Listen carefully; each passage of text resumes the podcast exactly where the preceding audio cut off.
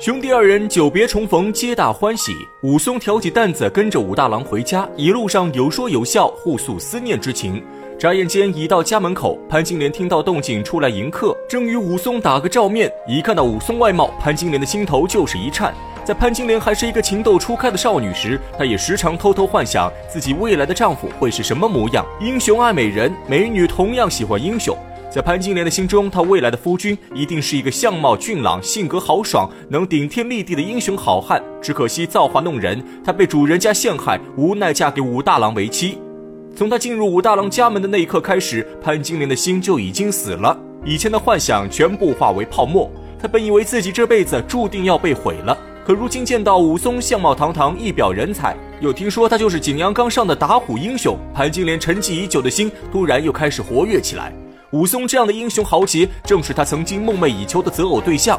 看着武松的雄伟身姿，潘金莲慌得手足无措，一颗心脏犹如小鹿乱撞，激动不已，就连眼神间也充斥着满满的情意。可武大郎和武松却都是粗人，根本没注意到潘金莲的神色变化。武松最重礼节，知道潘金莲是自己嫂嫂后，当场推金山倒玉柱，跪倒在地，纳头便拜。俗话说，长兄如父，长嫂如母，在武松心里，潘金莲就是他的贤良嫂母。潘金莲推辞不过，站在原地受了武松一拜。武松拜完嫂嫂，直接把阳谷县衙送给他的一些绸缎礼物全部转送给潘金莲。潘金莲看武松行事豪爽、光明磊落，更是满心欢喜，点起油灯走到后厨，开始张罗酒菜。武松和武大郎坐在屋中畅聊：“二郎啊，你回来，家里都亮堂了，你嫂嫂脸上都光亮起来了。” 心思单纯的武大郎还以为潘金莲是见到亲人，心中高兴。可他哪里知道，此时潘金莲的心中已经满满当当都是武松的身影，而他对武松也不只是亲戚关怀，更多的是一见钟情的爱意。俗话说相由心生，潘金莲心中高兴，脸上自然有了光彩。潘金莲在旁边做饭，武松给武大郎讲起打虎经过，潘金莲一边做饭一边偷瞄武松，只觉得越看武松心中越是喜欢，二人之间偶尔的眼神交汇，都让潘金莲又羞又喜，这是他从未经历过的心动感觉。武松却不懂女人心事，他对嫂嫂潘金莲只有敬重之心，别无非分之想。一顿晚饭吃完，武松想在哥哥嫂嫂面前表演少林功夫，一套拳还没打完，已被哥哥武大郎拦下。累了吧？这些年你受苦了。哥哥，哥哥，兄弟真的是很想你。兄弟真的很想你啊，哥哥！回来就好，回来就好，我们好好过日子啊！武大郎一句慰问的话，让武松当场泪崩，抱住武大郎，哭得如同一个孩子。他在外漂泊一年，更深刻的了解到人心难测，就连朋友之间也是勾心斗角，表面称兄道弟，背后暗怀鬼胎。只有家人对他才是真正的关心，因此武松格外珍惜亲人。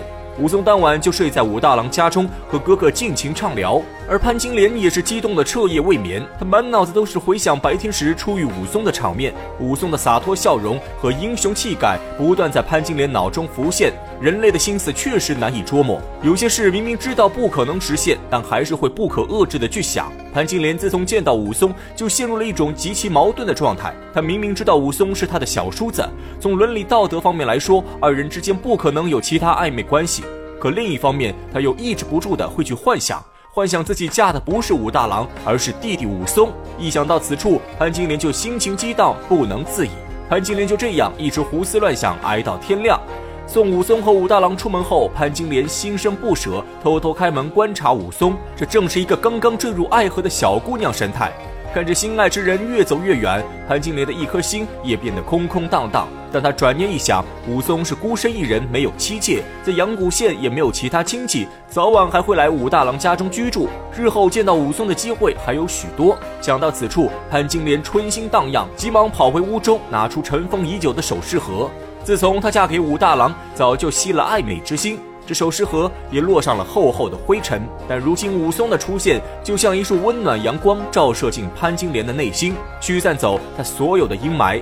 俗话说，女为悦己者容。潘金莲重新打开首饰盒，描眉画眼，盛装打扮，满心期盼着武松能早点归来。到了晚间，武松和武大郎卖完烧饼回到家中，只见潘金莲巧笑嫣然地迎接二人。武大郎除了在结婚当天见过潘金莲盛装打扮后，这还是第二次看到潘金莲精心打扮。俗话说，人靠衣装，马靠鞍。潘金莲本就天生丽质，今天又略施粉黛，再加上精美首饰衬托，整个人的气质浑然一变，宛如清水出芙蓉，只把武大郎看得目眩神迷，呆立当场，好半天才缓过神来，吩咐潘金莲去烧酒做菜。此时，潘金莲的一颗心全都系在武松身上，看到武松回来，欢天喜地赶去做饭。办好之后，三人边吃边聊。武松告诉武大郎，阳谷县令欣赏他的本领，已经提拔他为阳谷县的步兵都头。这样，武松就要搬到县衙居住。潘金莲一听，心急如焚。他虽然与武松相处不久，可他早已对武松情根深重，舍不得让武松离开，于是找了许多借口挽留武松。武大郎也担心武松在县衙吃苦，出声附和潘金莲，让武松继续住在家中。武松不好推辞，只能答应继续住在武大郎家。潘金莲计划达成，心满意足。此后每天对武松嘘寒问暖，为武松缝补衣裳，费尽心思准备好酒好菜招待武松。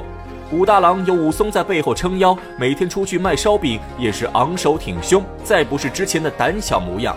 阳谷县百姓都知道武松本领高强，嫉恶如仇，一改往日对武大郎的轻蔑态度，对他礼遇有加，就连烧饼生意都好了不少。